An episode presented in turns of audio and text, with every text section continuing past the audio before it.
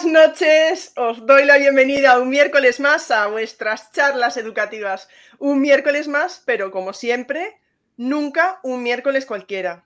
Qué placer tener hoy aquí y qué honorazo a Mamen Bueno, mamá psicóloga. Pero como siempre, yo soy una maleducada y antes de ir con Mamen, como siempre digo, noticias de las charlas educativas. Atención a lo que viene. Este domingo, seguro que pensabais que nunca la ibais a escuchar, pero haremos un descanso. No habrá space. A ver, tomadme la palabra, que luego llegue el domingo y haga algo, pero no, no, este domingo descanso, me lo voy a repetir todos los días. Entonces, este domingo descanso. El miércoles que viene seguimos con nuestro monográfico de salud mental, porque acabamos ni más ni menos que con Miguel Guerrero Díaz y vamos a hablar de suicidio. ¿Por qué? Pues porque es necesario hablar de ello y así tenemos a Miguel. Pero ojo, porque el domingo, que creo que es 29, si no me equivoco, space abierto para que todos podamos recopilar lo que ha sido este mes, que podáis decir cosas que hayan quedado en el aire, etcétera, todo lo que queráis, el domingo 29 es vuestro. Y soy consciente de que tenemos a Pablo pendiente, ¿vale? Y esperamos poder contar con él a, lo largo de esta quinta temporada. Eh, sin más, vamos a lo importante hoy, ¿vale? Que es estar con Mamen Bueno y vamos a hablar de un tema que a mí me parece fundamental y que es mujeres y salud mental. Pero antes de nada, por si alguien no conoce a mamá psicóloga, pues bueno, te doy la bienvenida, te doy las gracias por estar aquí y me gustaría que te presentases y nos comentaras un poquito tu trayectoria, a qué te dedicas en la actualidad. Bienvenida, mami. Pues muchas gracias, muy bien hallada aquí, un honor poder acompañaros en estas charlas educativas. Bueno, pues yo soy psicóloga, psicoterapeuta, eh, yo empecé trabajando en violencia machista, como atendiendo a mujeres víctimas de violencia de género y a sus hijos, tanto en individual como en grupo. Eh, bueno, luego a través de ahí empecé a colaborar, bueno, fui miembro del comité técnico que colaboró en la elaboración del plan de la estrategia de atención al parto normal en el Sistema Nacional de Salud. Eh, bueno, eh, ahora actualmente estoy trabajando desde el 2018 en el Centro Terapéutico Gaztamide 17. Colaboro desde el 2021 en la plataforma eh, Criar con Sentido Común, también de apoyo a las familias, a la crianza y la educación. Y colaboro también en el blog Cometer Mundo TCA, de, divulga sobre trastornos alimentarios y prevención de los mismos. Y entre medias, bueno, pues he escrito artículos, la revista Mente Sana, en diversos medios. Y, bueno, soy muy autodidacta. Yo siempre me presento en mi blog y en los, sitios como que soy mujer, madre y psicóloga, ¿no? Y que nunca sé muy bien en qué rol estoy, porque se complementan, se fagocitan unos a otros, se alimentan unos a otros y, no puedo, bueno, pues eh, la, maternidad a las que las, lo hemos ido, sabemos que nos atraviesa y nos cambia, nos, bueno, nos, nos da una, una perspectiva diferente. La psicología igual y el ser mujer, como vamos a hablar hoy, pues también nos da una perspectiva también diferente, ¿no? Entonces, bueno, pues ahí estamos, en ese equilibrio de esas tres patas. Menuda invitada he traído hoy. Em, Mira, aquí te voy a hacer una pregunta ya porque ya me estoy saltando el guion, pero esos comienzos de los que has hablado, em, como em, puedes repetírmelo por favor porque no quiero decirlo mal cuando hablabas de lo de la violencia de es, en una eh, es una asociación en apoyo a mujeres maltratadas que se llama Comisión para la Investigación de Malos Tratos a Mujeres. Vale, pues simplemente te quería decir, em, eso tiene que ser un trabajo bastante duro, ¿no? Bueno, eh, en, general el trabajo de psicóloga es, bueno, tiene sus partes muy positivas porque ves una evolución, ves un progreso y también tiene una parte, bueno, complicada porque no deja de estar, no dejas de estar en contacto con el dolor, ¿no? Y, sí, o sea, es duro porque ves, pues, ves, o sea, yo siempre he dicho que al final a mí el, trabajar con violencia me ha dado una perspectiva muy amplia, porque ahí hay una, una gran comorbilidad, ¿no? O sea, al final eh, ahí ves el amplio espectro de, casi toda la psicopatología que hay en, el DSM, ¿no? Que es el manual que trabajamos, ¿no? porque hay mucho sufrimiento, hay mucho trauma. Entonces, bueno, pues hay que, digamos que me estrené por la puerta grande, ahí aprendí también a regular mis límites, ¿no? De, bueno, cómo no llevarme trabajo a casa, problemas personales y, demás, ¿no? Bueno, y lo has conseguido bien eso. Muy enriquecedor, es muy enriquecedor también, ¿no? Ver cómo... Has conseguido... Perdón, no, no, no, decías si has conseguido bien lo de no llevártelo a casa.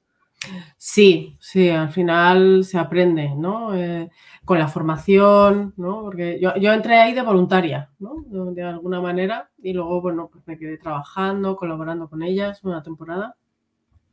Y, bueno, pues mientras iba colaborando, iba implicándome más en todo el, trabajo, yo a la vez me iba formando, iba supervisando también casos más complicados. Yo creo que el trabajo de psicoterapeuta tiene que estar eh, bajo tres grandes patas, ¿no? Que son la formación, la supervisión y el trabajo personal, ¿no?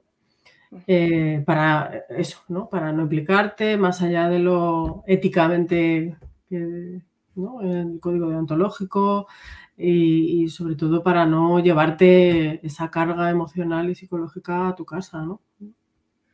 Bien, pues ahora sí que voy a seguir porque es verdad que una de las cosas que has mencionado ahora es que haces eh, terapia de grupo, ¿no? Mm. Y me gustaría preguntarte ya por, curiosidad, ¿qué diferencias hay entre una terapia de individual y una de grupo? ¿Y qué beneficios puede tener una a la otra? Y si no le cuesta más, porque yo decía, pensaba, te lo dije, ¿no? Ahora antes de empezar, pensaba, ay, pues a lo mejor a mí me costaría hablar delante de los demás, aunque por otro lado pensaba, ¿no? Decía yo, bueno, a lo mejor ves a otras personas que tienen la misma mm. problemática, no lo sé.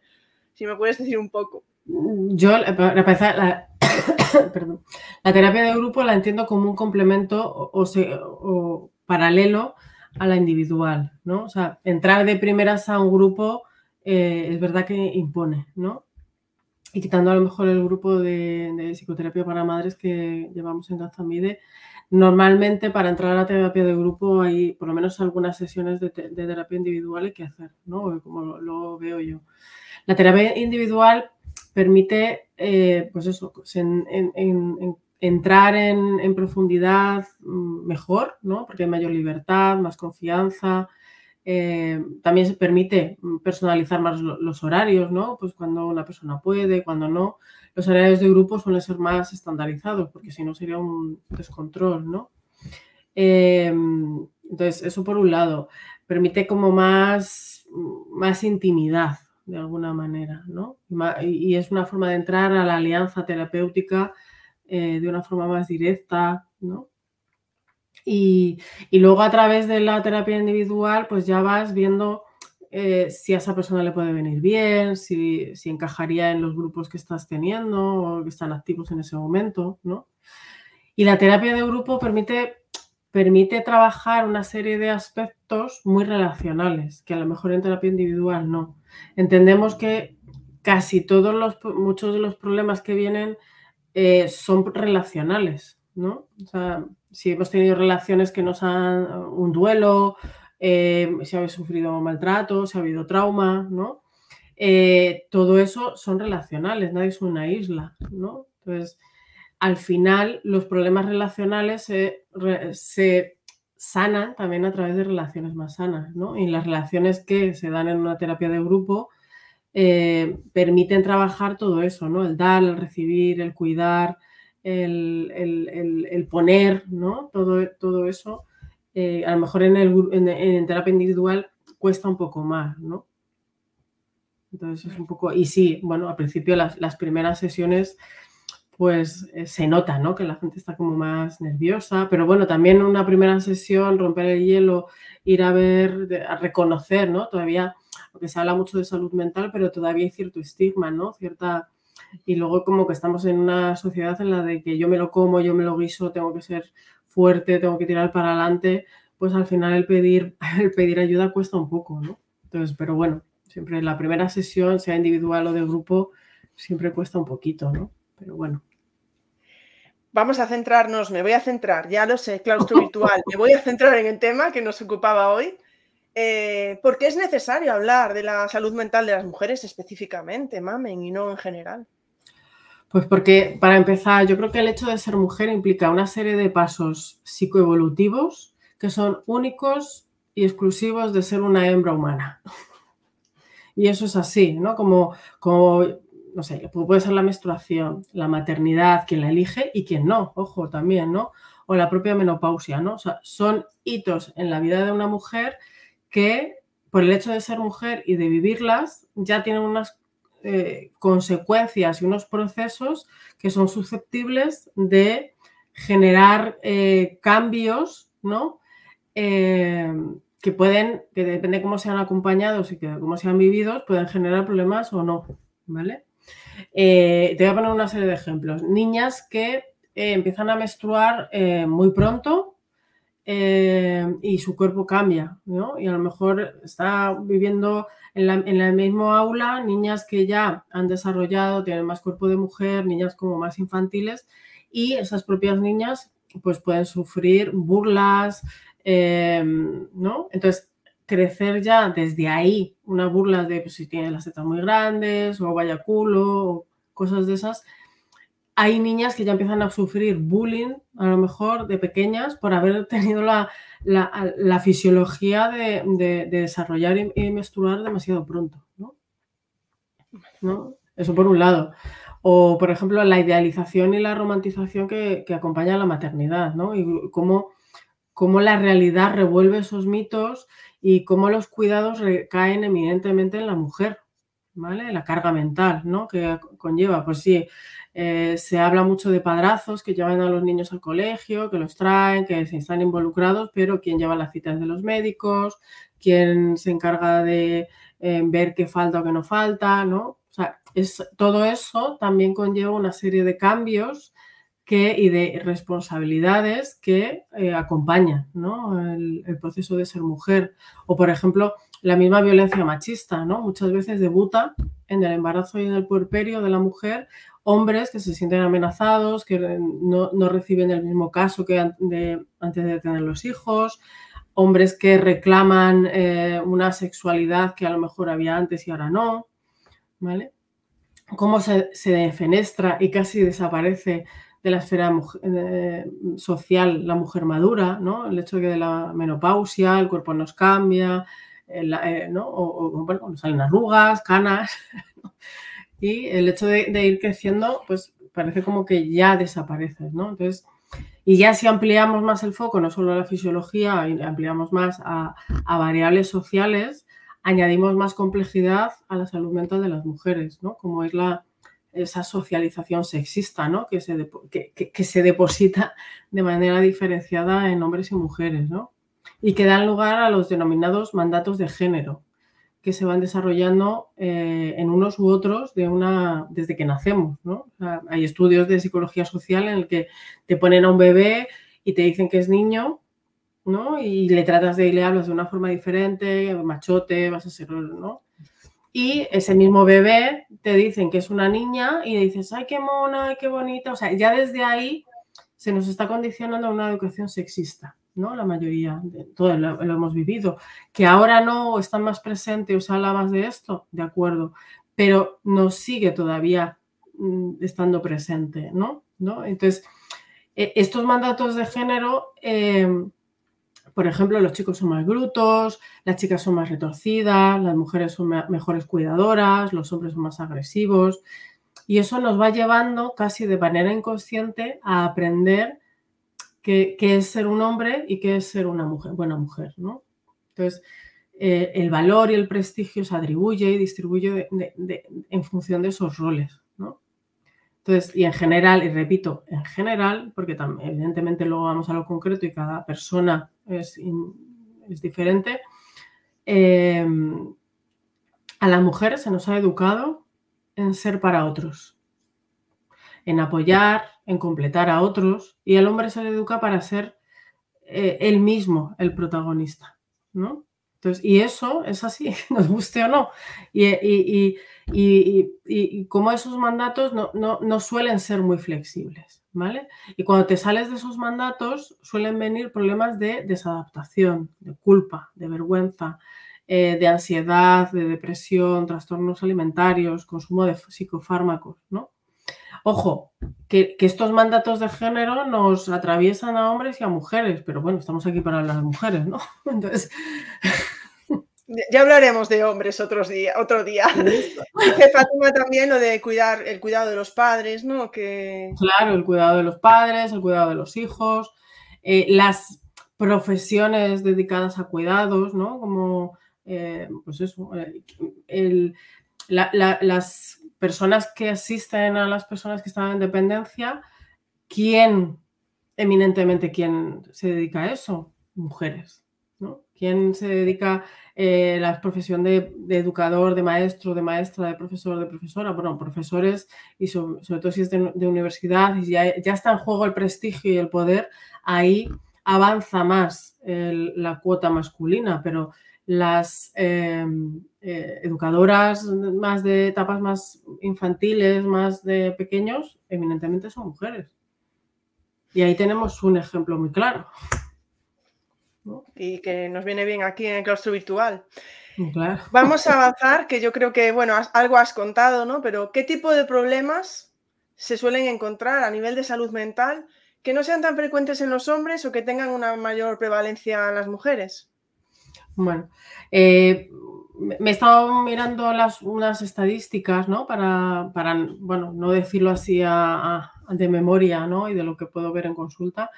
Y según la encuesta nacional de salud del 2017, en lo relativo a salud mental, eh, a ver si tenemos en cuenta de 15 en adelante años, el, eh, por cada cuatro hombres que sufren ansiedad hay nueve mujeres. ¿Vale? Por cada cuatro hombres que tienen depresión, hay nueve mujeres. Y en eh, otros trastornos mentales, la prevalencia similar es entre hombres y mujeres, ¿no? Hay el doble de trastornos mentales la mayoría de las veces en mujeres que en hombres. Eso es así, ¿no? Como, y, lo, que pasa es que también hay aquí una cuestión de género, por ejemplo. Eh, está peor visto los problemas de ansiedad y de depresión, pero no está peor visto, por ejemplo, un trastorno narcisista o un trastorno em, más de psicópato, ¿no? Más psicopatía, ¿no? que a lo mejor puedes tener un contexto más masculino, ¿no? Eh, bueno, pues todos se nos vienen a la cabeza eh, ilustres políticos o, ¿no? que tienen ahí un tinte, ¿no? Más que podrías, bueno, en consulta podrían considerarse como trastornos de la personalidad. Entonces, digamos que hay mm, problemas mentales que están más eh, adaptados, O que están mejor vistos en, la sociedad y otros que no, Y las personas tristes, eh, desganadas o que tienen un estado de ánimo bajo, pues no están igual de vistas que no, que alguien que es más, pues ejerce el poder, aunque sea de forma despótica, ¿no? Pero bueno, tiene cierta, ¿no? Entonces, ahí hay, que, hay una cuestión de género muy importante, pero en general, los trastornos de la ansiedad, depresión, hay más del doble en, mujeres que en hombres, ¿no? Y de esos, de esos trastornos mentales eh, asociados a la mujer, un alto porcentaje están debidos a, a trauma y a violencia sexual que han vivido a lo largo de su, de su historia desde bien pequeñas, abuso, el abuso sexual en la infancia, ¿no? o violencia sexual en general. Hay víctimas masculinas, sí, pero evidentemente la mayoría son mujeres. Entonces todo eso se va viendo. Seguimos. Bueno, recordad que ya sé que estáis poniendo alguna pregunta, o sea, si ponéis alguna, la ponéis eh, sin problema, ¿vale? Seguimos con las que tenemos por aquí nosotras. En las diferentes etapas vitales de la mujer, ¿los problemas de salud mental van variando? Yo diría que eh, sí, pueden ir variando, pero también tienen un, efecto acumulativo, ¿no? Si no se sufieran esas diferentes etapas psicoevolutivas de una manera sana y satisfactoria, eh, satisfactoria perdón, eh, van a ir generando una serie de dificultades que van a ir condicionando el resto de las etapas evolutivas, ¿no? Entonces, Digamos que los problemas de salud mental generan situaciones vitales aún más adversas. ¿vale? Entonces, padecer un problema de salud mental, especialmente si es grave, lleva a producir discapacidad, limita nuestras oportunidades laborales, económicas, eh, nos hace más dependientes económicamente de, otras personas o del sistema. Entonces es un fenómeno que, se denomina doble o triple discriminación por razón de sexo, enfermedad mental y discapacidad. Entonces, si no cuidamos las etapas más eh, de la infancia, eh, eso va a ir generando, como hemos visto, una secuelas en, las edades adultas, ¿no? Entonces, y, sobre todo, no es, a lo mejor no es casualidad, yo me pregunto, que tengamos una tasa de paro mayor que la de los hombres o que el trabajo a tiempo parcial es hasta cuatro veces más frecuente entre nosotras que entre los hombres. Casualidad. Son casualidades de la vida. Es como cuando te encuentras un trébol de cuatro hojas, eh, lo mismo. Claro, sí, sí. Antes iba a hacer otra pregunta conectada con esta, pero Ana nos hace un comentario que yo también estaba pensando ahí. ¿Está sesgado el hecho, o sea, el hombre está educado para no ir al médico por depresión o ansiedad? Un hombre no llora, un hombre no está triste, un, hombre no se deprime. ¿Eso puede hacer también que, haya esa diferencia de, números? Eh, puede ser, o sea, hay una, hay una parte o sea, como los hombres a lo mejor no acuden tanto al médico, pero a lo mejor sí acaban teniendo más problemas legales, porque evidentemente esos mandatos de género eh, se les permite o, se les valora mejor cierta agresividad que no en las mujeres. Entonces, digamos que los hombres van a tener una serie de condicionantes y las mujeres otra, pero eh, entiendo que estamos aquí para hablar de mujeres. Entonces, eh, sobre todo eh, los hombres no lloran, pero también las, mujeres vamos asumiendo una carga que a lo mejor los hombres no. Entonces, bueno, ¿dónde, dónde, ¿dónde diferenciamos? No van al médico, entonces hay que educar que también ellos, o sea, esa educación más feminista, ¿no? Porque no vamos a nombrar la palabra feminismo, en la que los roles, ¿no? Y que eh, eh, abolir esos géneros, ¿no? o esos condicionantes, eh, y que tanto derecho tiene permiso para ir al médico y llorar un hombre como una mujer a, expresar malestar de una forma más vehemente, ¿no? O sea, como, bueno. ¿Qué? Pero nosotras, si somos muy vehementes, somos unas locas y unas Claro, o somos unas histéricas, claro, entonces, bueno. Mm, efectivamente. Mm. Voy con dos preguntas aquí que han salido en el chat también. Dice Isabel, además de esos traumas que mencionas, ¿qué otras vivencias condicionan el que la mujer sea más proclive a enfermedades mentales o a malestar emocional? ¿Qué puede hacer que, tenga un 4-9, más ansiedad o más depresión? Lo que, estabas hablando, ¿no? Un poco de más carga, más... Claro, es que al final menos permiso para quejarte, ¿no? el, bueno, estamos o, para no decir que, no, te, no poder expresar libremente que, que, la maternidad es muy dura o que no puedes o que los hijos a veces te desesperan o que no puedes con todo, no puedes ser eh, buena pareja, eh, perfecta maquillada, eh, bien estilosa, poder con todo, ¿no? Entonces que al final es una presión que acaba saliendo por, donde sale, ¿no? A través de problemas de salud mental. Hay poco permiso para decir que no a muchas veces, ¿no? A poner límites, a, no tener, a tener que estar complaciendo continuamente, ¿no? Bueno, justo estábamos hablando de, las diferentes etapas, etcétera. Decías lo importante que era desde pequeñas poder tener claro, ¿no? Poder eh, controlar o, bueno, eh, poder tener una buena salud mental desde pequeñas. ¿Cuáles son los temas de salud mental más frecuentes en la niñez y en la adolescencia? Em, bueno, em, esos mandatos que hemos visto antes afectan a la forma de vernos desde bien pequeña, ¿no? Eh, cómo vestirnos, cómo comportarnos, cómo actuar, ¿no? Eh, a, a, los niños se les ponen playeras y pantalón de chándal, a la niña zapatito y vestido, ¿no? Eso ya limita una serie de movimientos y unos espacios, ¿no? ocupar espacios, ¿no? Entonces, eh, niñas que no encajan en esos modelos empiezan a sentir que no encajan, ¿no? Eh, y sobre todo ahora no, olvidemos la influencia de las redes sociales, ¿no? Donde se están viralizando modelos de belleza cada vez más artificiales con los filtros, ¿no? Y todo eso. Entonces, todo esto puede hacer estragos en la autoestima de cualquier niña, ¿no? También influye la, la creciente hipersexualización cada vez más precoz, ¿no? La niñez cada vez dura menos y se acaban poniendo en situaciones para las que a lo mejor no están preparadas, ¿no? Psicoevolutivamente. Y yo creo que también últimamente la pandemia ha contribuido al, aislamiento de muchos adolescentes, ¿no? Y de muchos adolescentes, aquí incluyo ambos, ¿no? Cada vez hay menos espacios de ocio, ¿no? Compartido, que no sea online, ¿no? Entonces, esto va haciendo, generando como el caldo de cultivo de sensación de vacío, de soledad, de falta de acompañamiento, y bueno, pues es importante también atenderlo, ¿no? O sea, hay idonia social, como que nada importa, nada interesa. Pues no lo has nombrado, pero supongo que justo además lo que tú hablabas, ¿no? De, ese blog que era Comete el Mundo, ¿no? Comete el Mundo. Comete el Mundo eh, sobre TCA. Em, entiendo que es un problema bastante recurrente y más frecuente en mujeres que en hombres, ya me lo dirás, mm. ¿no? Pero Em, bueno, si quieres contarnos un poco sobre los TCA y sobre todo, ya que estamos en el claustro virtual, en las charlas educativas, ¿qué podemos hacer desde los centros educativos para ayudar a, prevenir este tipo de trastornos de la conducta mm. alimenticia? Alimentaria, Bueno. Em, bueno, sí, también han aumentado muchísimo las tasas de trastornos de la conducta alimentaria, ¿no? Últimamente.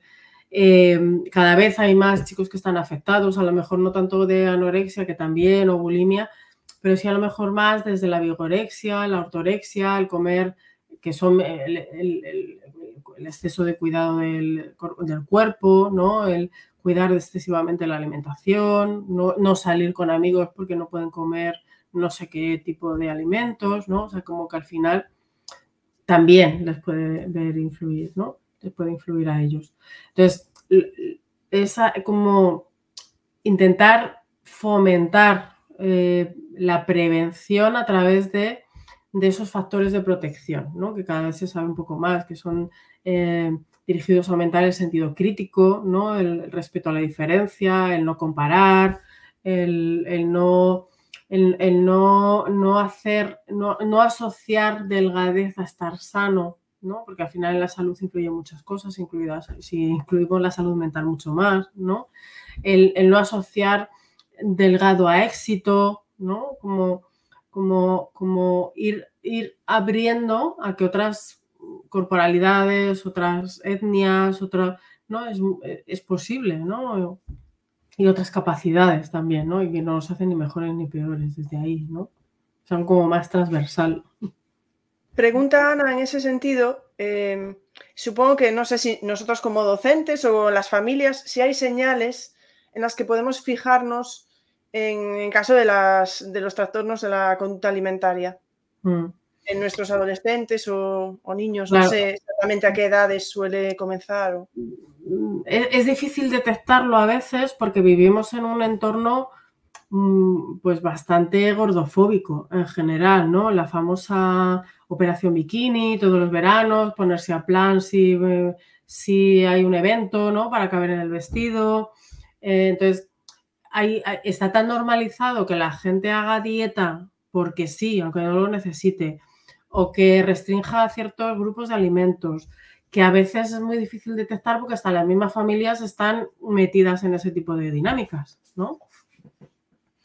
Eh, o porque a veces también desde la propia familia eh, surgen esos comentarios de, juego, pues tienes que tener, cuidar un poco más tu alimentación, que cómo te estás poniendo, ¿no? Pero bueno, si no, es, eh, no, hay ese entorno, pues si hay una bajada de peso importante, si que está dejando de salir con los amigos porque cada vez que van a quedar a comer algo, si empieza a restringir grupos de alimentos en casa, ¿no? Todo eso ya son señales de alarma para mm, preguntarnos, interesarnos de qué le está pasando, eh, ¿no? Todo eso, ¿no? O, incluso buscar ayuda si vemos que es, un poco, si es importante, ¿no? Se puede notar, por ejemplo, si cambia la forma de vestir también, puede ser un indicio en algún momento, así que, porque a lo mejor no se siente, que si cambia la forma de vestir, por ejemplo, que a lo mejor puede ser un indicio de que no se sienta muy cómoda con su cuerpo y no lo sé. Bueno, puede ser, pero es que también es una época en la que, en la que eso es muy normal, ¿no? O sea, como eh, eh, es un periodo de transición y es un, periodo en el que el cuerpo cambia constantemente y hasta que no se llega a la edad adulta no se termina como, bueno, pues a veces la nariz crece antes que las orejas, ¿no? Entonces, como que, eh, ¿no? Como, que hay una parte que, que, no se ven bien porque, porque eh, hay una parte como que se desfigura, ¿no? ¿no? O sea, durante la adolescencia, a veces que, bueno, no crece toda la misma vez o, o de repente te ensanchas mucho de hombros, pero menos de, trasero o algo así, ¿no? O te crece el pecho mucho, pero,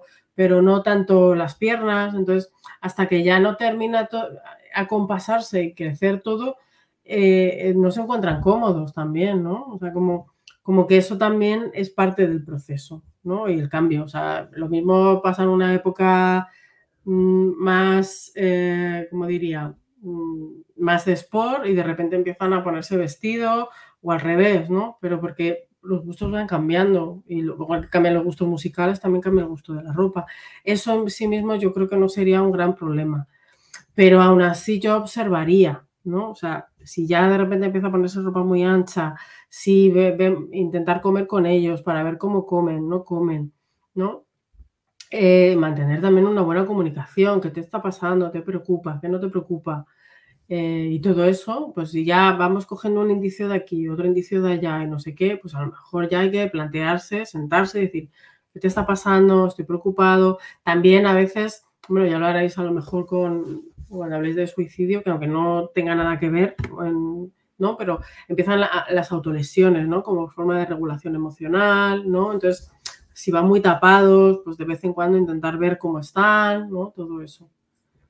Que estaba pensando yo que la sociedad es, como decías tú, ¿no? Es que está en todos lados, que tienes que estar como tienes que estar, lo de los filtros que decías. Y luego tenemos esa parte, ¿no, mamen? Que es como, qué delgado estás, adelgazaste, qué guapo. Ay, qué bien estás. Y claro, a lo mejor acaba de salir una enfermedad y, vamos potenciando sin querer eso, eh, eh, todo eso, ¿no? O sea, es, es difícil y es poner, eh, yo que trabajo con ella, a veces me tengo que uf, como que me, va a salir y no, no, ese tipo de comentarios no hay que hacerlo, ¿no? Pues, ay, cómo me gusta tu jersey, o qué, luminosa te veo hoy, ¿no? Como otro tipo de, abordaje y de relacionarnos, ¿no? Pero, pero que hablar del cuerpo, intentar limitarlo lo menos posible, ¿no? Porque a lo mejor creemos que le estamos haciendo un favor a esa persona y a lo mejor es que está luchando con un trastorno de atracón o, un, o una anorexia y es como, uff, ¿no?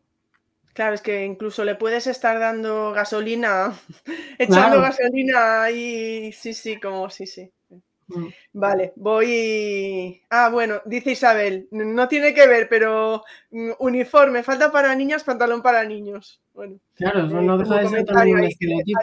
Y, y, eso genera una serie de movimientos y una ocupar el espacio de una forma totalmente diferente con una falda que con un pantalón. ¿No? A la niña enseguida, hay que se te ven las bragas, ¿no? Hay que no sé qué, ¿no?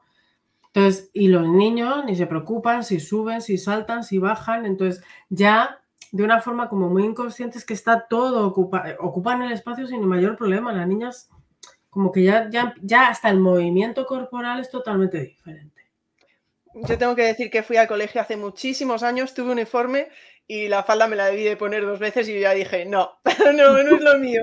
Y no, no fue problema, ¿eh? en mi caso, en mi caso, pero también puede depender a lo mejor, a lo mejor podía tener unos padres que me dijeran, no, sí, lleva la falda, o que el colegio en aquel momento dijera, no, no, es que las niñas claro. falda, claro, efectivamente, pero bueno, en mi caso no fue así bueno, vamos con la siguiente pregunta, que es algo que, lo pregunta Isabel. Primero la pregunta Isabel, ¿no? Que nos habla de la menopausia, si mm. influyen las hormonas, la carencia de ella, la menopausia. ¿eh? Mm. Vale. Y la pregunta que teníamos nosotras, por eso no la hice antes, Isabel, era cuéntanos algo. Es para una amiga, ¿eh?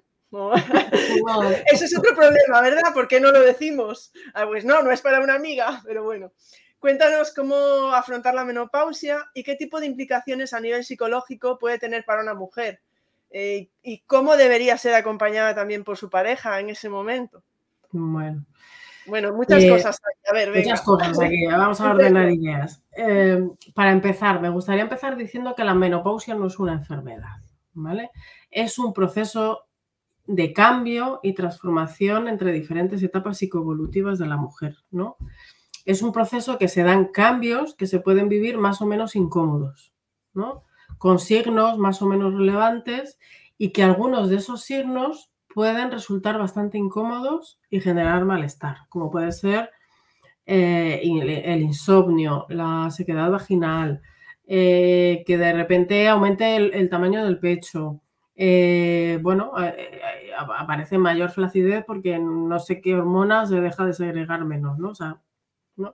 Entonces, estos cambios pueden interferir en la relación de pareja, ya que en algunos casos hay cambios en el deseo sexual, ¿no? Entonces, si nuestra pareja no está acompasada a eso y nos, eh, bueno, pues que a lo mejor desaparece un poquito el deseo, pues acompañar la, relación afectiva desde otro lugar también, ¿no?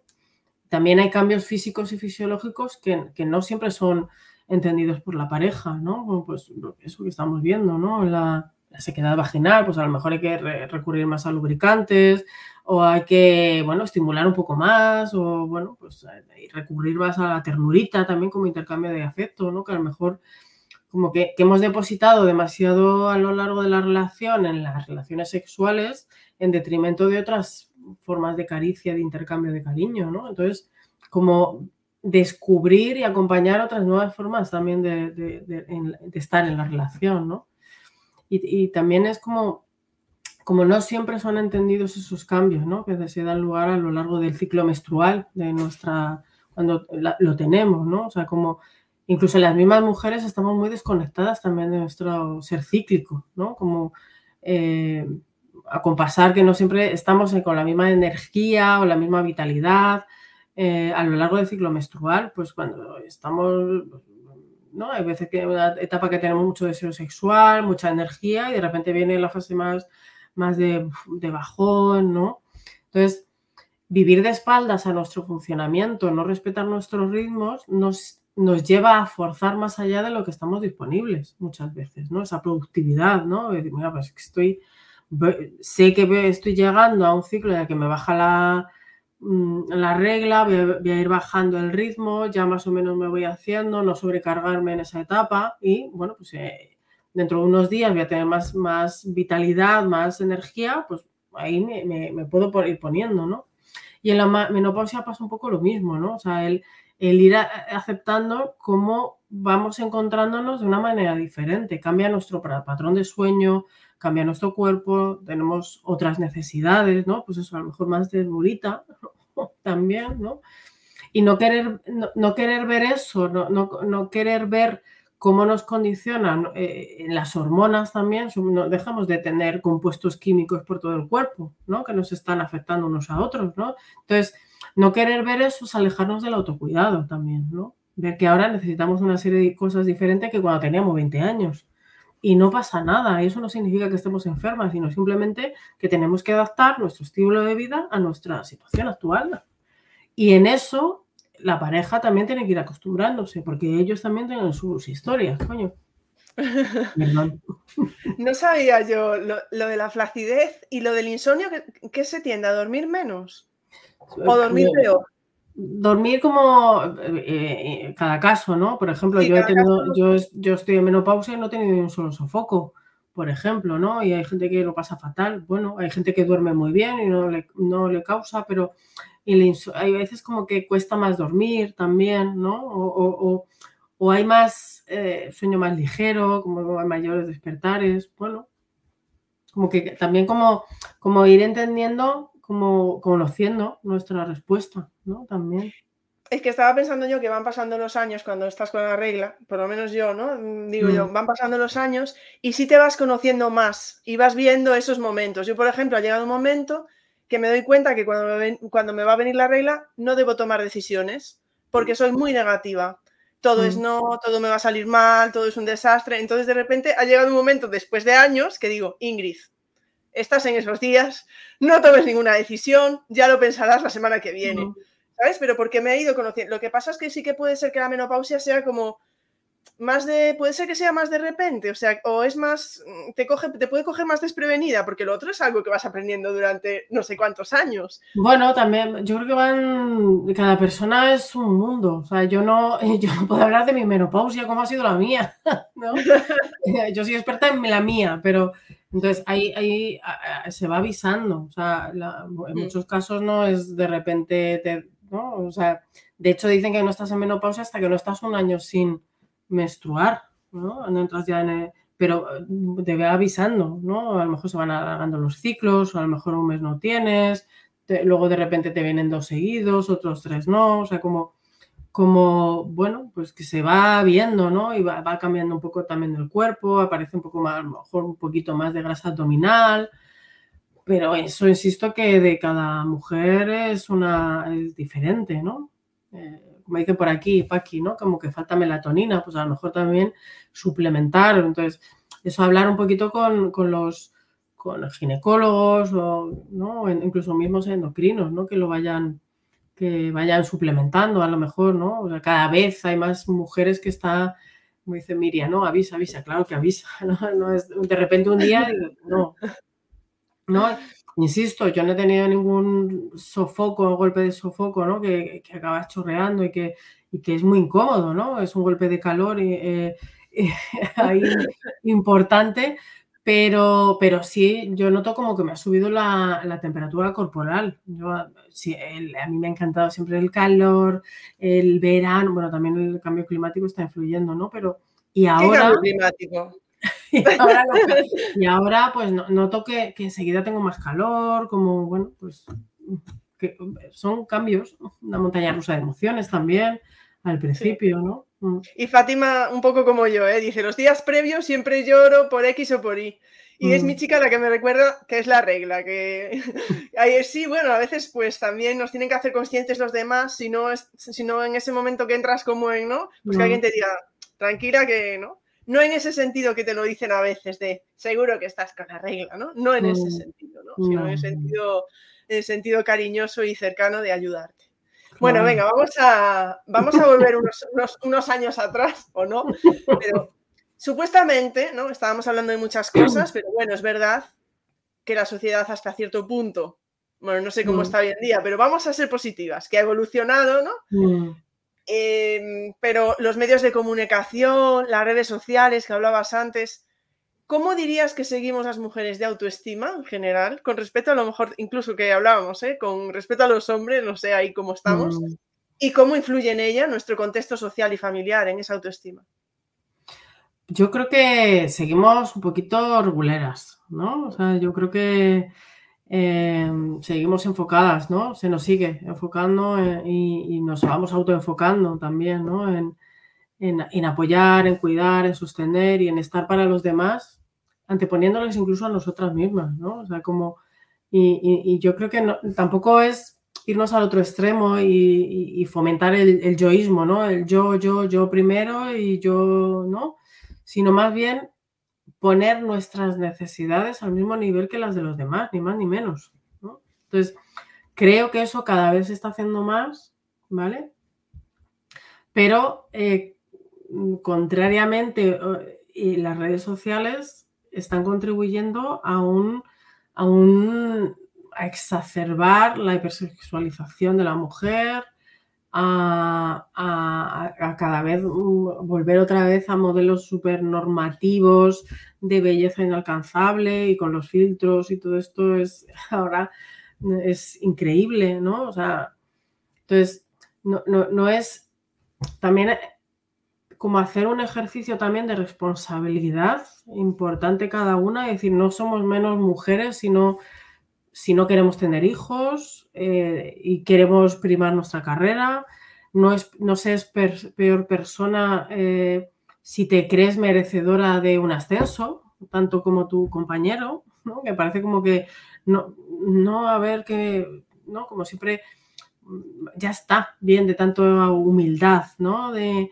que lo tiñe todo, ¿no? Relacionado con las mujeres, ¿no? De, no, es que no hay que destacar, no, es que hay, hay que ser humildes, ¿no? Pues vamos a honrar nuestros conocimientos, nuestra valía profesional, dejar un poco de lado ese síndrome de la impostora, ¿no? Que, nos persigue muchas veces, ¿no? Sobre todo a las mujeres profesionales, ¿no? Entonces, creo que todavía hay que ir apostando por eso, ¿no? Por, por creernos merecedoras de las cotas de poder, de que podemos seguir aportando.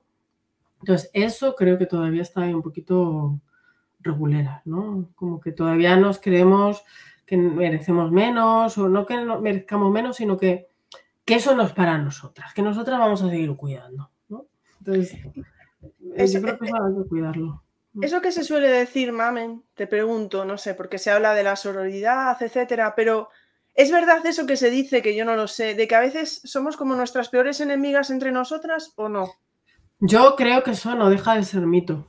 O sea, método y prejuicio que nos acompaña, igual que los niños son más nobles, pero más brutos, y las niñas son más espabiladas, más listas y más civilinas. No. O sea, cada niño es un mundo y viene con su propia mochila, en su familia, y depende cómo se nos eduque y, la genética también que tengamos cada uno, vamos a ser de una forma u otra. Y que el sexo en eso no debería informar, eh, influenciar, que son más cuestión de género, ¿no?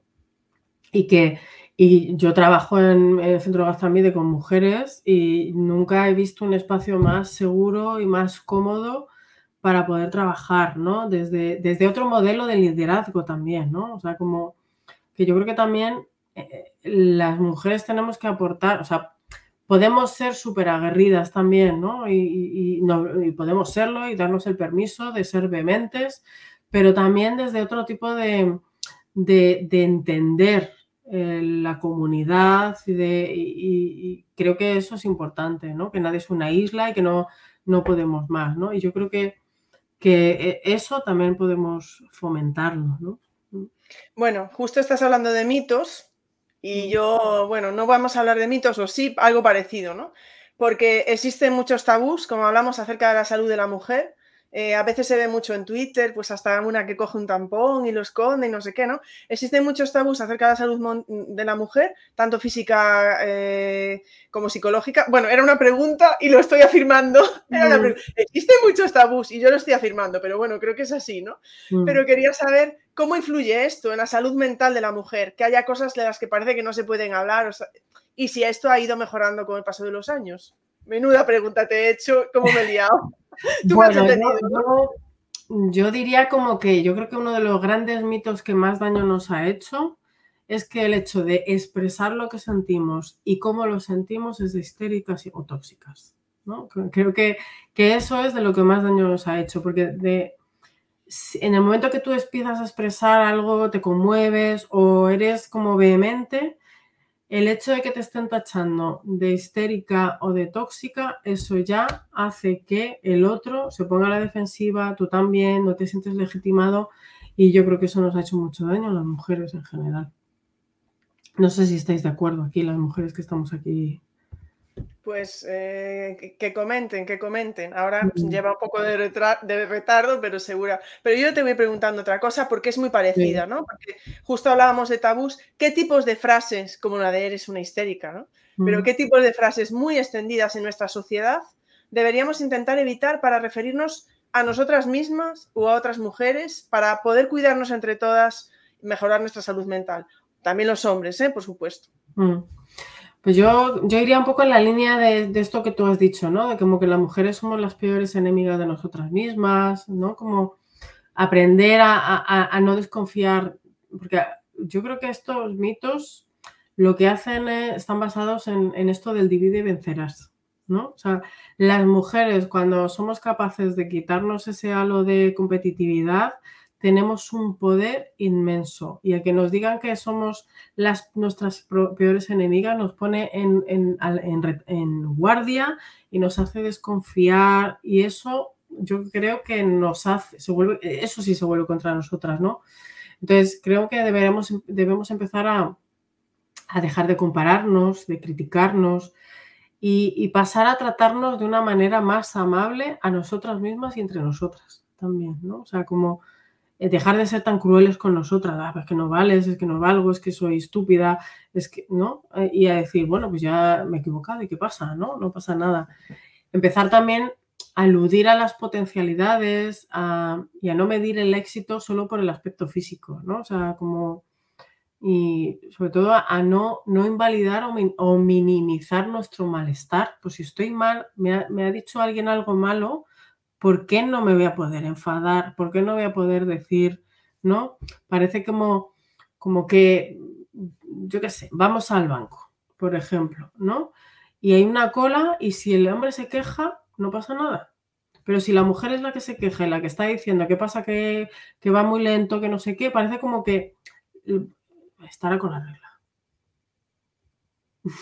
Esa es una de las frases que hay que quitar, ¿eh? Sí, ¿no? O sea, como eh, parece como que el hecho de poder ser vehementes y mostrar nuestro malestar supusiera que estamos influenciadas por algo hormonal y no porque estamos legitimadas para quejarnos porque estamos viviendo una injusticia, no hay más, ¿no?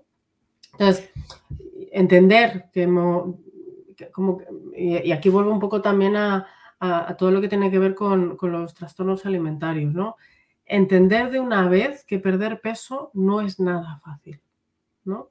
Ojo, ni ganarlo, ¿eh? que hay mujeres que también quieren ganarlo, y porque, ¿no? Y que influyen tantas variables que reducirlo todo a hacer ejercicio o comer menos es demasiado reduccionista, ¿no? Entonces, como, y, yo creo que también empezar a, no poner tanto el foco en el éxito como sinónimo de posición social, de poseer mucho dinero, sino también como éxito es, estoy llevando el estilo de vida que me que quiero y que me, me, merezco. Y a lo mejor está dentro de sus esquemas, ¿no? De productividad, de éxito, ¿no? Entonces, bueno, o sea, como que el éxito sea algo medido por el propio bienestar, no por el estándar que se supone que tenemos que alcanzar, ¿no?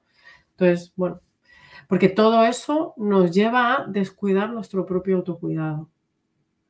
Estaba pensando yo varias cosas mientras hablabas. Por un lado estaba pensando, ¿no? Lo diferente que es que yo pueda mm, en casa enfadarme o algo y puedo decir, y que pueda decir yo misma, es que me va a venir la regla y estoy un poco, que lo pueda decir yo, a lo diferente que es que otra persona te diga, debes de estar con la regla. Es muy diferente. Claro, porque, te lo dicen para desvalorizar tu reacción. Sí, sí, sí, Y, tu reacción puede ser, a lo mejor es más o menos desproporcionado, pero legítima lo es, porque tú estás quejándote de, alguna manera de algo que tú estás sintiendo que estás agraviada. Y entonces ahí ya están deslegitimando tu, tu derecho a la queja. Mm.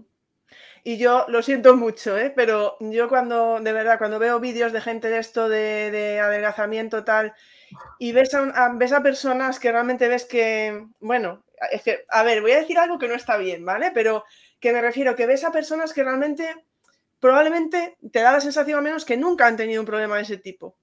¿Sabes? Mm. Que porque hay gente que siempre ha sido delgada, tal, entonces no puedes venir a decir, no puedes venir a decirme cómo me siento o el trabajo que me cuesta o ¿sabes? Porque, en fin, no sé explicarme bien, pero es lo que estabas hablando tú, ¿vale? Lo, del, lo del peso mejor no tocarlo. Eso me parece, y, no pensar que porque a una persona le puede ser fácil, porque a lo mejor a una persona le es fácil adelgazar y le funciona muy bien o lo que sea, es que yo ahí ya entraría también en lo que estabas hablando del embarazo y esas personas que vemos que a los dos días salen perfectas. Para mí eso hace tantísimo daño, lo siento mucho. Para mí mm. hace mucho daño y probablemente a lo mejor estén perfectas y puedan tener una genética maravillosa, pero también sabemos que hay mucha gente pues que puede tener un puede tener mm, tiempo libre, nutricionista, entrenador personal, etcétera, que a la mayoría de las madres eh, no tener una constitución corporal determinada, un metabolismo, un acceso a un tipo de alimentos que no tiene otra persona, una, cultura culinaria de cómo cocinar o no cocinar. O sea, es que hay gente que viene de de, situaciones muy complicadas, de que, bueno, pues a lo mejor ha tenido pues una madre alcohólica o un padre drogadicto y se han criado haciendo sopa de sobre, ¿no? Sí. O sea, como, como que al final eh, no podemos juzgar a nadie por un aspecto determinado, ¿no? Sea que sea. O sea, que sea. Quien esté perfecta, pues sole ella. Pues Mejor para ella, un problema menos. bueno, un problema no tiene que ser un problema, pero ya me entiendo. Una cosa menos en la que pensadas o lo que sea, pero no pretendas decir. a lo mejor vemos una persona delgada y está atravesando un infierno con un trastorno alimentario importantísimo también, ¿no? O sea, como. Mm. que dejemos de comparar a través del cuerpo, ¿no? O sea, como... No, pero yo me refiero a, cuando venderlo, Yo quiero también dejar claro que, el peso ideal no existe como mucho puede ser un rango, porque no pesamos lo mismo por la mañana que por la tarde, que por la noche, no pesamos lo mismo a lo largo del ciclo menstrual, no pesamos lo mismo en verano que en invierno, porque nos movemos más, nos movemos menos, comemos más en una época que en otra. Entonces, como que al final no somos algo estático que tenemos que encajar, ¿no? Que, somos un cuerpo vivo y como cuerpo vivo evoluciona eh, y, ya está, no hay más. Pero bueno, es lo que hablamos también de las redes, es según cómo lo transmitas, ¿no? Porque si tú dices, ah, mira cómo estoy después de tres días, estoy haciendo esto, lo otro, bueno, pues eh, ole tú y estupendo. Otra cosa es que digas, fijaros, haciendo esto, estarás como mm. yo o algo así, ¿sabes? Yo creo que hay mensajes sin mensaje, ¿no? Pero bueno, venga, va, que me vengo yo arriba ahí y no, yo tengo que ser neutral, porque yo quiero, ¿eh, mamen? Porque yo quiero, no porque no me lo diga nadie. Bueno, tenemos para terminar una pregunta educativa que tiene que ver, yo creo, con la que hace Fátima, ¿vale? Porque Fátima dice si podemos, bueno, si quieres hacemos primero la de Fátima, que es un poco diferente, porque tú decías, ¿no? Que has conseguido no, llevarte mm, tus... Eh, tu, trabajo para casa de alguna manera, ¿no? Y Fátima dice si hay algún truco o algún consejo que puedes dar para las emociones que vives en el aula o los conflictos que pueda haber en el centro educativo, que mm. pueden ser muchos también y, muy potentes. ¿Cómo no llevártelos para casa, mami? Em, es, es, que es complicado, ¿no? O sea, e, es como también aceptar nuestros propios límites. O sea, como que nuestro margen de maniobra es muy limitado. Tenemos un sistema, pues, pues si un niño es absentista, recurrir a servicios sociales. Si, eh, pues yo qué sé, si un padre o una madre te ha faltado el respeto, pues incluso poner una denuncia. O, ¿no? Como que todo eso hay cosas que podemos hacer. O sea, yo me puedo ir eh, a ocurrir algo en el aula e irme cabreado como una mona. Y, y claro, pero del camino a casa, como, como ir pensando qué puedo hacer, o sea, como al final esas emociones, eh, a ver cómo diría, las emociones no son más que reacciones fisiológicas, ni más ni menos que reacciones fisiológicas a eventos, ¿no? Entonces, si a mí me pinchan, sangro, ¿no? Entonces, si me insultan, me enfado. es que no hay más, ¿no? Otra cosa es, luego, ¿qué hago yo con esa reacción? ¿Vale? Entonces, yo con esa reacción voy a ver, pues le paro los pies, o le pongo un expediente, le mando dirección, o eh, paso, o me, meto en el coche y dices, bueno, yo así no me puedo conducir, ¿no? Entonces, o me pongo la música a todo trapo y pego un grito y me desahogo y, ¿no? Como que cada uno ir viendo también qué estrategias le van sirviendo como qué tipo de rituales. Yo soy mucho de rituales. Yo a lo mejor entre paciente y paciente, si estoy muy cargada, me voy a mí, al baño, me lavo las manos, hago como como que suelto, ¿no? O sea, el respirar y hacer, ¿no? Pues a veces ese ejemplo tan sencillo pues ayuda como, como a descargar un poco, ¿no? O hay quien se va a correr o, ¿no? Como, como ir viendo qué te hace bien a ti o qué te, qué te sirve, qué te ayuda a ti, que no te perjudique más, como, eh, yo qué sé, hacer el kamikaze y estrellarte contra la pared. mami, que estamos en meses a la salud mental, mami. Claro, ¿no? Por eso como ¿qué haces tú para regular tus emociones de una manera para poder llegar lo más limpio posible de toda esa carga a casa, ¿no? O poder compartirlo con un compañero, o poder compartirlo con tu pareja cuando llegues y la tienes, ¿no? O, poder escribir, ¿no? Sobre todo eso que está ocurriendo. O si es algo muy grave, hablarlo con el equipo directivo. Es qué puedo hacer con lo que yo estoy sintiendo. Pero es que sentir es, es, es que surge, ¿no? O sea, como si es que es igual que si me pinchan sangre, pues me insultan, me enfado, me irrito, me pongo a la defensiva, me enervo, ¿no? Entonces, ¿qué hago yo con eso? Entonces, plantearse qué puedo hacer con todo eso que yo estoy sintiendo, ¿no?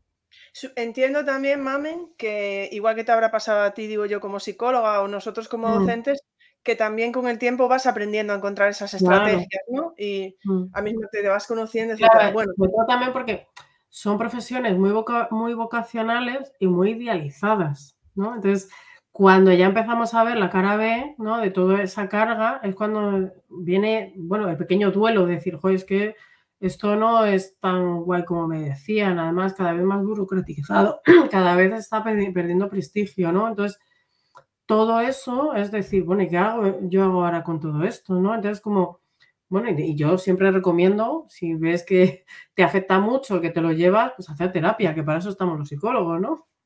También. Mm. Individual o de grupo, yo lo veo. Eh, Ana dice, ¿Es bueno llorar para liberar y regular emociones o a veces te puede hundir más? Pues depende. Eh, yo creo que llorar por lo general eh, libera más que carga. Otra cosa es que nos quedemos instalados en el llanto, porque las emociones se regulan con una parte activa y con una parte más eh, cognitiva también, ¿no? O sea, como, vale, ¿qué puedo hacer yo? O sea, estoy triste, lloro, ¿y qué puedo hacer yo también con esta tristeza? ¿Cómo la puedo canalizar? Pues a lo mejor llamar a un amigo o pedir que me den un abrazo, ¿no? Como, bueno, que, a veces también no tenemos que quedarnos única y exclusivamente con el llanto como forma de liberar, ¿no? Que a veces el llanto te puede ir acompañado de otras acciones con la parte activa, ¿no? Del manejo de la emoción. Sigo con alguna pregunta de las que hay en el chat antes de pasar a la mm. última, ¿vale? Mm. Rocío dice, hace un comentario interesante que es lo de las tallas. Perdón, bueno, ya he hecho spoiler ya, pero dice, ¿no? Mm. Estamos tan condicionadas que no decimos ni nuestra edad y lo de las tallas. Mm. ¿Vale? Lo de las tallas, yo, bueno, la verdad es que no sé cómo son las tallas de los hombres. Las de las mm. mujeres hay unas variaciones muy grandes, ¿no? Sustanciales mm. cuando vas a un lado a otro y supongo que no, ayuda demasiado en ese sentido. Y luego Rocío pregunta, ¿cómo aprender a no darte a los demás si lo que más necesitas es centrarte en ti? Bueno, eh, habla de eso, ¿no? De cómo las mujeres nos olvidamos de nosotras mismas a veces para los demás. ¿Cómo podemos cambiar un poco esa, esa tendencia que tenemos? Bueno, pues es que depende de nuestra propia historia personal que tengamos cada uno, ¿no? Si venimos de una familia en el que el modelo que hemos tenido es ese, salir de ese modelo puede costar años de terapia, ¿no? Entonces, eh, bueno, pues eh, yo diría que a veces la solución es hacer terapia, ¿no? Para trabajarnos un poquito todo eso, ¿no? Y a lo mejor también leer sobre autoestima, sobre ejemplos de mujeres que se saben poner límites, ¿no? Porque como poner un límite eh, tiene como una, un, doble mensaje, ¿no? Un, un, mensaje al otro de decir, eh, quieto parado, y otro mensaje hacia adentro que es, tengo derecho a poner este límite. ¿Vale? Si uno de los dos no, si este de aquí no está, de tengo derecho a decir que no, tengo derecho a tomarme mi tiempo, tengo derecho a irme a, dar una vuelta, tengo derecho a que mis hijos se queden con su padre, tengo derecho a, mientras yo me voy al gimnasio, ¿no? Que me parece que los padres se pueden ir al pádel, no sé qué, a todo lo que tú quieras, como la madre va a estar ahí, ¿no? Entonces, yo no voy a pedir más que otro, pero sí al mismo nivel. O sea, si la otra persona puede hacer otra serie de cosas, pues porque yo no.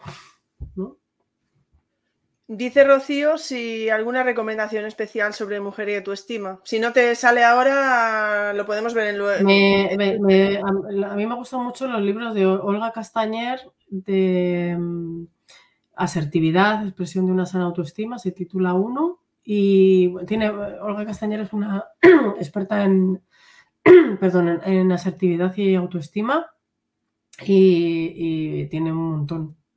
Y luego yo también diría leer sobre feminismo, ¿no? También sobre eh, la lucha de poder, también y sobre, no se me ocurre ahora ninguno, hay un montón de, mujeres, Marcela Lagarde, por ejemplo, me encanta. Entonces, como, como, como, también crearnos una propia identidad también como mujer, como irnos cultivando también como, como queremos ser también un poquito, ¿no? Es que estaba, pensando yo cuando decías lo de los límites, ¿no? Em, quizá yo, estaba pensando a otros niveles, pero lo que estabas comentando, que decir que no es difícil, pero sí que es verdad que es que yo creo que es difícil, pero según lo vas diciendo más, mm. te va siendo más fácil. Claro. ¿no? Yo creo que cuesta más al principio y luego vas consiguiendo un poco ya, pues no, porque al principio te sientes culpable por decir que no.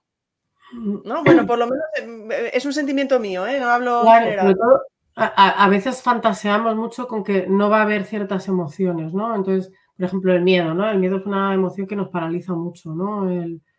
Eh, y estamos como, dejamos de hacer cosas por miedo, ¿no? O sea, como, no, como fantaseando como que en algún momento no nos va a dar miedo a algo. Y yo siempre digo, no, es que el miedo es una emoción básica que está ahí por algo, ¿no? Nos ayuda a protegernos, nos ayuda a estar como un poquito en la expectativa. Entonces, hay que empezar a hacer las cosas con miedo, todo aquello que estamos dejando de hacer por miedo, aprender a hacerlo con miedo, ¿no? O sea, como, mm. como me da miedo decir que no, ¿vale? Pero algo con miedo. Porque el miedo no va a desaparecer así como así. Y que, y que al final que los valientes no son los que no tienen miedo, son los que aunque, aun con miedo siguen adelante. ¿no? Entonces, como, como ir venciendo nuestras propias reticencias a poco a poco. ¿no? Sí, yo no lo habría explicado mejor. bueno, vamos con la que supuestamente es la última pregunta. No sé que aquí en Claustro Virtual nos ponen alguna, eh, nos ponen mm. alguna más. Para terminar, supuestamente, con una pregunta mm. educativa. ¿Qué tipo de iniciativas se podrían llevar a cabo desde los centros educativos o qué tipo de actitudes puede tener un docente dentro del aula? Es decir, tanto a nivel de centro como dentro del aula, ¿no? Que puedan mm. para servir o prevenir problemas de salud mental en las mujeres, en particular desde niñas. Mm. No queremos decir con esto que no nos preocupe la salud mental de los niños, ¿eh? Nos preocupa la salud mental de todos, pero estamos enfocadas hoy a las niñas. Vale. Em, yo creo que, bueno, yo, he hecho bastante, he leído bastante, me sigo formando sobre trastornos de la conducta alimentaria y participo en un curso de experto en trastornos alimentarios en, Norte Salud. Y, creo que abordando el tema de la prevención, se ha pasado por muchas etapas de la, prevención, ¿no? Al principio eran mucha información, transmitir, bueno, pues estos son los síntomas, estas son las, las diferentes tipologías que puede haber, ¿no? Y bueno, pues se ha visto que no servía para nada y además que podía ser contraproducente incluso, ¿no? Entonces, la información por sí misma no es suficiente para cambiar conductas, ¿vale? Esto hay que tenerlo muy claro. Entonces, incluso según qué tipo de información puede ser muy contraproducente. Esto también hay que tenerlo en cuenta. Entonces, em, la, prevención que suele ayudar eh, suele ser la, la, que va más enfocada a fomentar la crítica a esos estándares de belleza imposible, a todo esto que estamos hablando, ¿no? El fomentar, el relacionarnos desde desde, no, tanto desde lo físico, sino a lo mejor de capacidades, de otra serie de, virtudes ¿no? que podemos tener cada uno. Poder criticar también eh, ciertos mensajes, ¿no? Cómo defendernos de, ciertos comentarios también, ¿no? Eh, aprender a desactivar ese tipo de comentarios que, comparan cuerpos, ¿no? Que, ah, qué delgada estás, ¿no? Como, como aprender, ¿no? A manejar un poco todo eso, ¿no? Dejar de asociar también el, estar em, delgado a, estar sano, ¿no? Porque a veces no siempre es así, ¿no? Y que puede haber una persona más o menos rellenita que, esté activa, ¿no? Y, también como dar mucho espacio a escucharlas, a cuidar la representatividad ¿no? de las mujeres en los diferentes espacios, ¿no?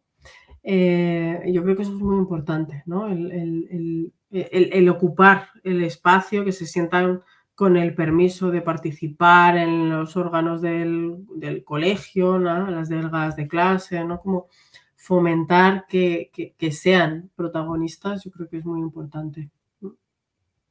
Estaba pensando yo si las, si las mujeres docentes, las mujeres, las profesoras, em, podemos hacer algo en clase, no sé, a nivel como con nuestra actitud o nuestro discurso que pueda ser beneficioso también.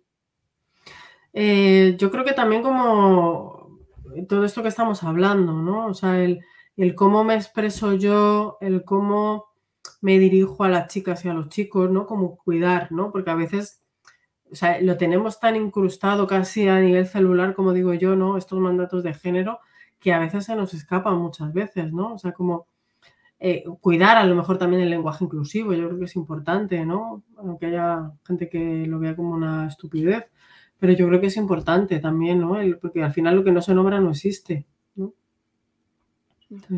bueno, pues Mamen, yo creo que no hay más preguntas. Yo mm. creo que está bien lo que hablamos ahí, una hora, una hora casi cuarto que llevamos aquí. Mm. Así que yo creo que por hoy ya nos ha llegado. A mí me ha encantado estar contigo, de verdad. Bueno, ahora están ahí haciendo comentarios, ahora es cuando empiezan a dar las gracias, etcétera, etcétera. Pero bueno, nada, para mí ha sido un placer. Espero volver a poder contar conmigo. Y sin más, si te parece, pues eh, yo creo que nos podemos despedir. Muchísimas gracias. muchas gracias por la invitación, Ingrid. Muchas, muchas gracias a todas las personas que han estado aquí participando, preguntando, comentando. Ha sido muy enriquecedor para mí también. Y, bueno, pues cuando quieras repetimos. Bueno, pues ya sabéis que Mamá Psicóloga está en Twitter, además tiene, eh, bueno, no sé si es blog, página web. Web, mamásicóloga.com. Así que, bueno, además desde, bueno, los que casi todos de Claustro Virtual están ahí, si no desde su Twitter, no le voy a llamar X, lo siento mucho. Desde Twitter podéis entrar, podéis entrar en la web. Mamá guion bajo psicóloga. Eh, mamá psicóloga todo junto es en Instagram. En Instagram también. Pues nada, ahí, ahí la tenéis. Así que sin más, muchísimas gracias. Y si os parece, pues nos vemos el miércoles que viene para hablar con Miguel de otro tema muy interesante, muy necesario, como el de hoy. Pasaremos a mm. hablar de mujeres y salud mental a suicidio, que sería mm. otro tema que no hemos tocado, pero habría que ver también la prevalencia. habría que verlo, sí. Y también hay que hablar de él, ¿no? Porque yo creo que es importante darle voz también al sufrimiento humano. Sí, como estamos hablando, probablemente sea importante cómo, como dices tú, ¿no? cómo se hable de los temas también, ¿no? Como estabas comentando ahora, efectivamente. Pues muchísimas gracias y si os parece, gracias Claustro Virtual, gracias Mamen, si os parece, nos vemos en la siguiente entrega de vuestras charlas educativas. Chao, chao. Chao.